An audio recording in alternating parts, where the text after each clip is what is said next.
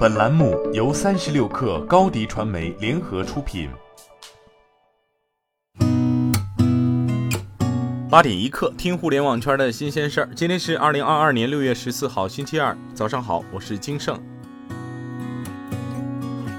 据中新经纬报道，罗永浩正式宣布离开交个朋友管理层，同时退出社交平台。知情人士透露，退网后，罗永浩还会来直播间带货。他会保持和现在差不多的频率，每月或者每周都来直播间带货。罗永浩称，未来几年原则上不会再接受媒体采访，希望通过此举排除外界的干扰，埋头从事下一代智能平台产品的研发。三十六氪获悉，截至发稿，港股新东方在线涨幅扩大至百分之一百，股价报十二点五港元，创二零二一年六月以来新高。俞敏洪日前称，已组建新东方直播间队伍，专门推广教育产品。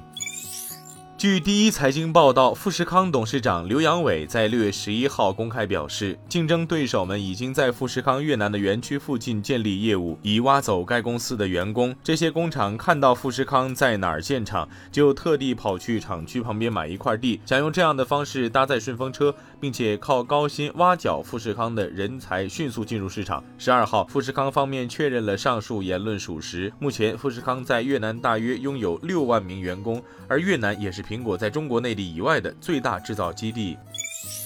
据新华社报道，江苏境内两座高达三百八十五米的世界最高输电铁塔之间横跨长江两千五百五十米的架线任务于六月十二号完工。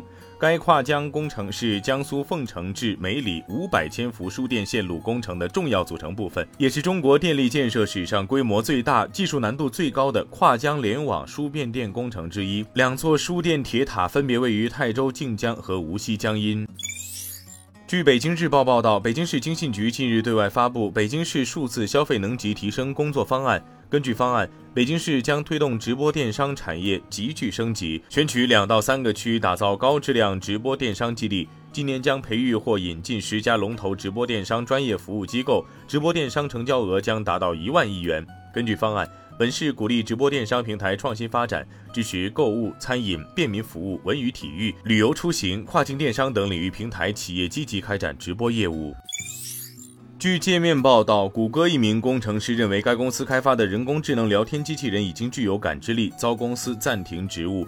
谷歌方面告诉他，在公司否定他的说法后，他违反了公司的保密政策。谷歌发言人 Brian Gabriel 说，包括伦理学家和技术专家在内的公司专家已经评估了该工程师的说法。谷歌通知他，相关证据并不支持其说法。据新浪科技报道，知情人士透露，Meta 公司律师正在调查已于昨天宣布离职的首席运营官雪莉·桑德伯格，因其涉嫌滥用公司资源长达数年时间。Meta 员工曾支持桑德伯格基金会的工作。从去年秋天起，Meta 已对数名员工展开调查。六月初，在 Facebook 工作长达十四年后，桑德伯格宣布将离开公司。今天咱们就先聊到这儿，我是金盛八点一刻，咱们明天见。